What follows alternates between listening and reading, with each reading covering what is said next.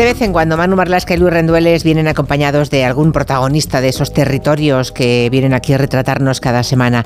Profesionales como el de hoy, como el de Guardia Civil, Joaquín Palacios. Señor Palacios, buenas tardes, bienvenido. Buenas tardes, Julia. Que lleva 40 años o casi 40 años em, en, un, trabajo mm, con muchísimo éxito, ¿no? Decía, investigando los crímenes y sobre todo deteniendo a los culpables, que es el objetivo en la vida, ¿no? Para un guardia civil como, como usted. Bueno, sí, dentro de la especialidad que elegimos, pues esa, esa era mi, mi obligación, claro. Bueno, eh, creo que además es un guardia civil muy especial, es experto en arte. Hoy hemos hablado mucho de arte aquí, porque es el día que tenemos a Miguel Ángel Cajigal, el barroquista, es el experto que tenemos en este programa. Y creo que Joaquín Palacios es un experto en arte, ¿eh? así que y ha inspirado a algunos personajes muy conocidos de la mejor literatura criminal en España. Al lado de Joaquín Palacios tenemos a Manu y a Luis. Buenas tardes. Hola, buenas tardes. ¿Qué tal? Buenas tardes. Bueno, me habéis contado, eh, me han contado, Joaquín, de usted, que iba para actor. Por favor, Julia, llámeme, Joaquín, que si no... Joaquín y de tú, vale, vale. Me, pone unos años más. Vale, vale. Joaquín, ¿cómo que ibas para actor? Es que no, no veo el camino, la transición de ser actor a ser guardia civil, ¿cómo, cómo es eso? Los caminos del Señor son inescrutables. Sí, va a ser eso. Bueno, eh, a los 15 años eh, tuve esa, esa, pulsión, ¿no? Es decir, dije a mi padre que quería ser actor, mi padre era militar y toda mi familia. Planta tiene, ¿eh?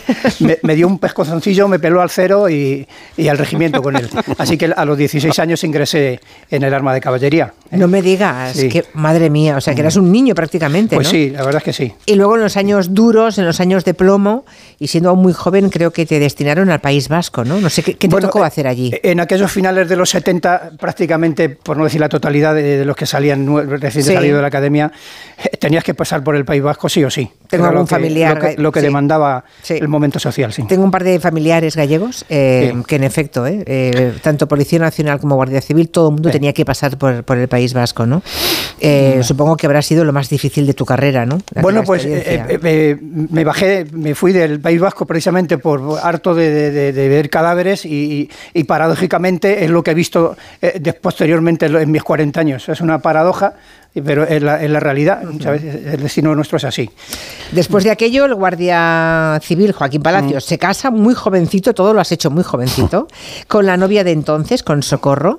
Y Manu y Luis creo que deben decir algo aquí, ¿no? Porque creo que tuvo que darte permiso la Guardia Civil para que te pudieras casar con ella.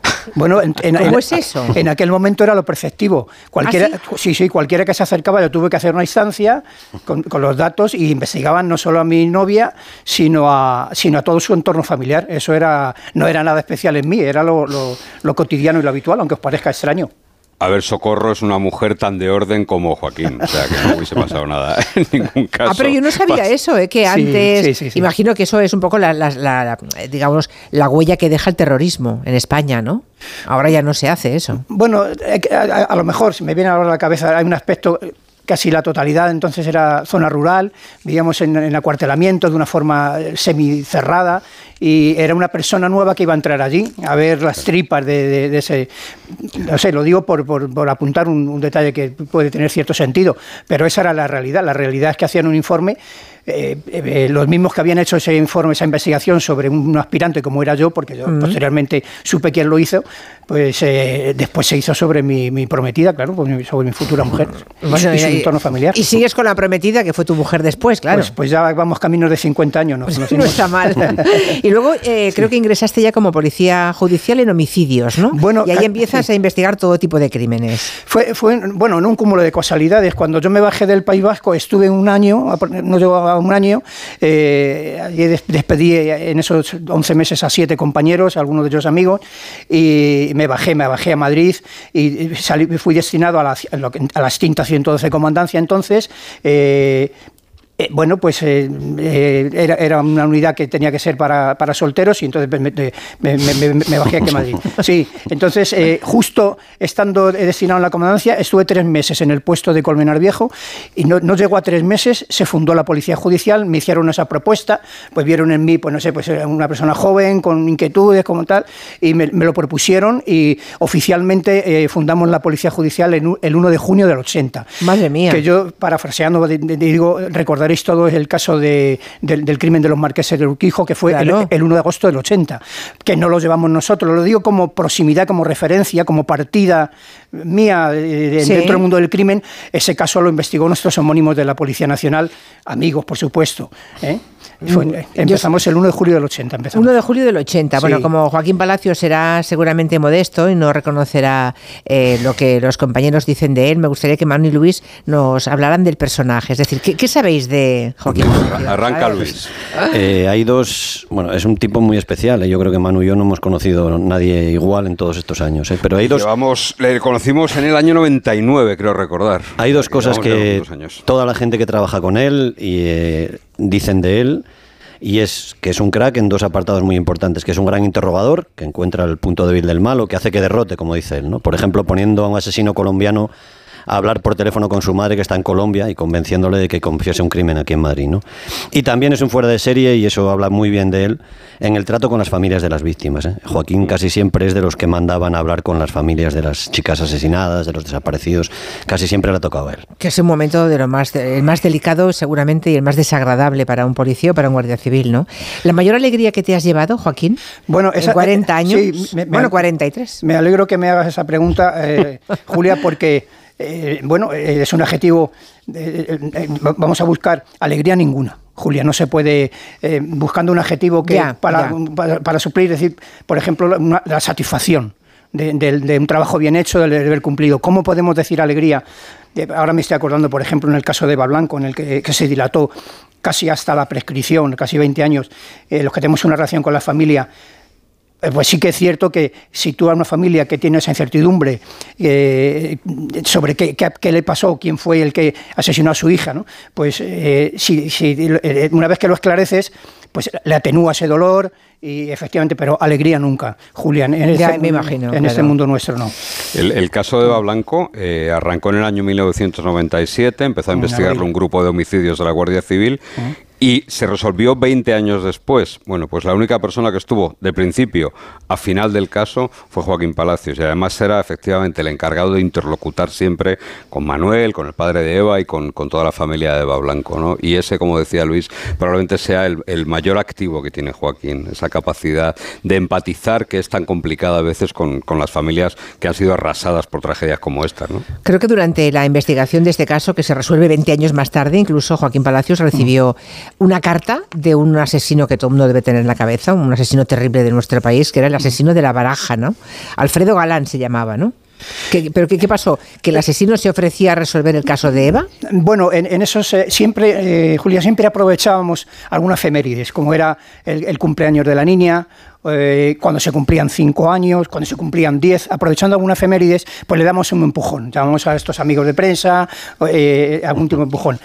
en un momento determinado pusimos un teléfono público, que es una cosa súper delicada, eh, porque además, entre otras cosas, la gente, son los profesionales y el público en general entiende que si ponemos un teléfono eh, es porque eh, no tenemos demasiadas pruebas, ¿no? Entonces, el teléfono se, ubicó en mi mesa, el teléfono público en mi mesa, y además también recibíamos diariamente, recibía yo, me las traían a diario en mi mesa, numerosas cartas postales. cuando, cuando, cuando lanzas algo a nivel público, no os podéis imaginar la respuesta, discriminar, se apuntan gente que dice colaborar con nosotros, videntes, pseudovidentes, eh, bueno, no, os podéis imaginar.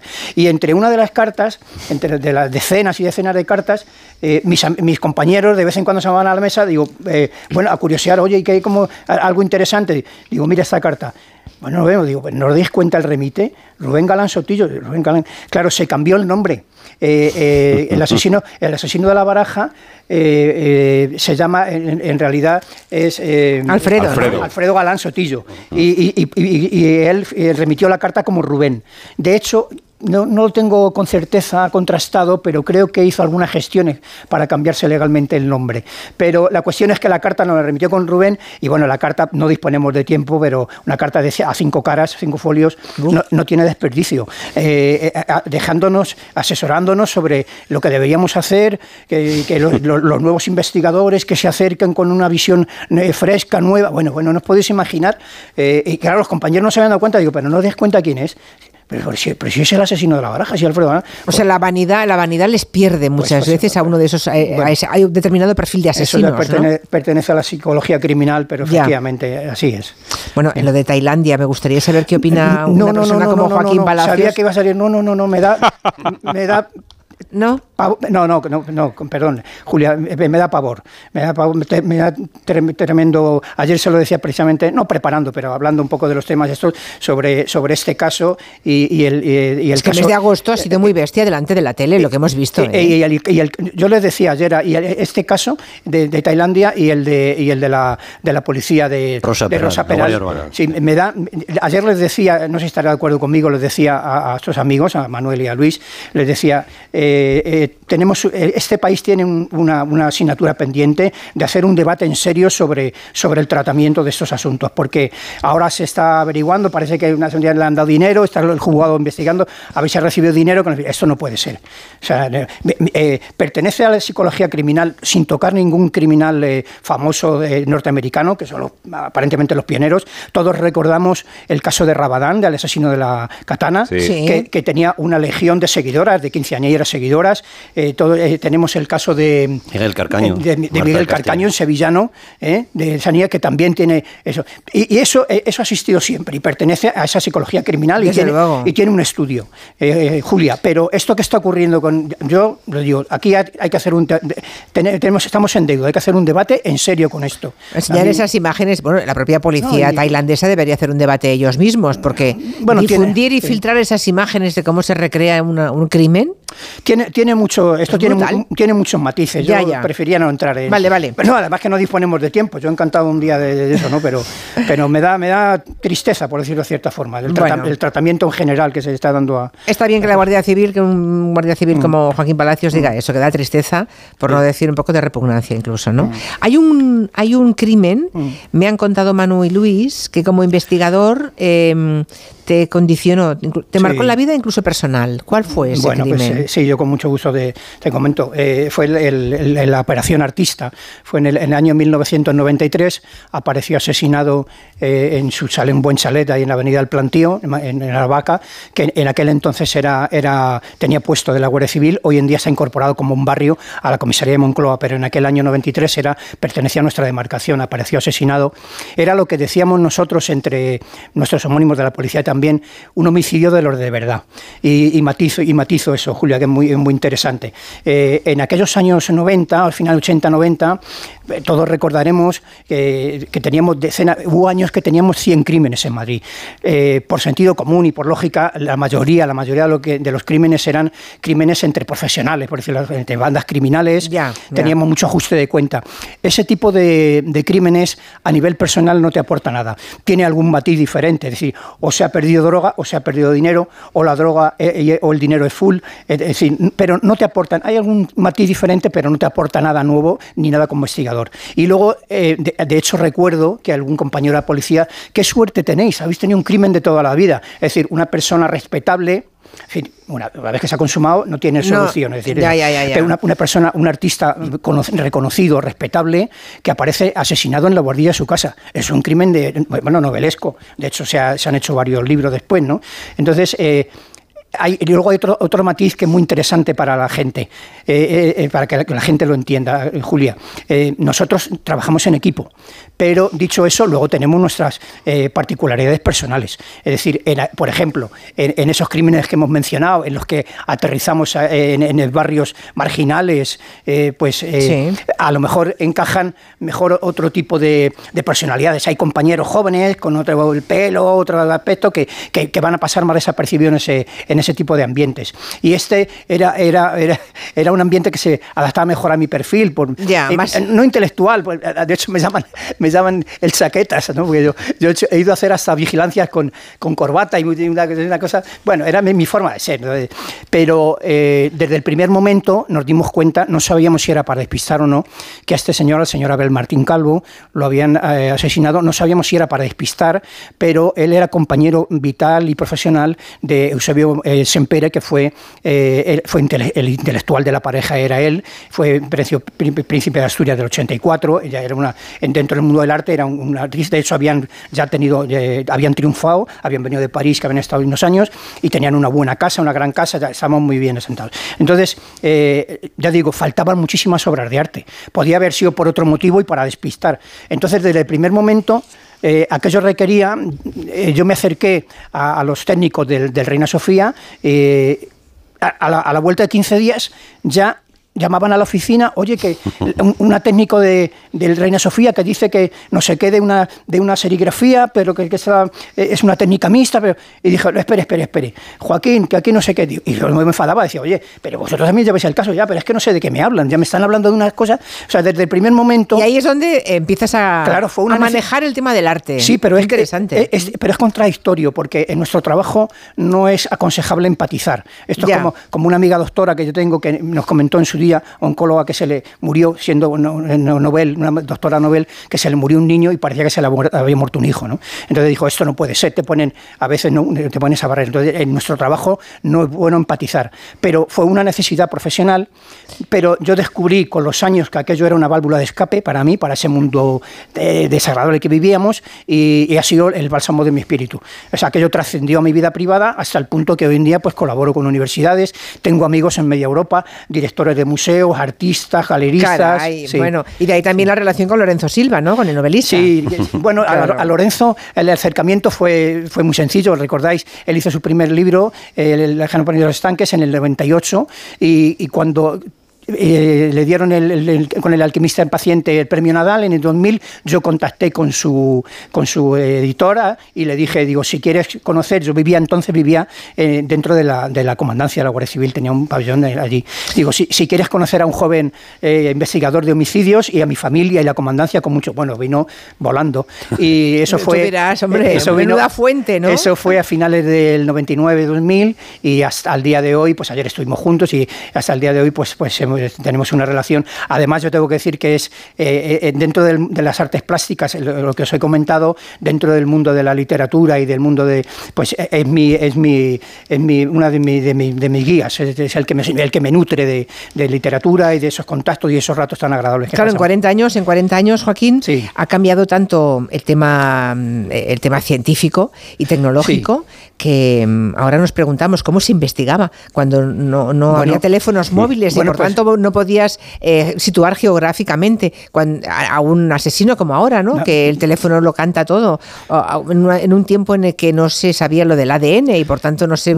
es muy sencillo de entender. Era, era eh, Julia, era calle, calle y calle. Ya, y cuando digo eh, calle, calle y calle me refiero pues que, había que estar a la calle, había que estar encima de la gente. Yo, yo he sido muy curioso.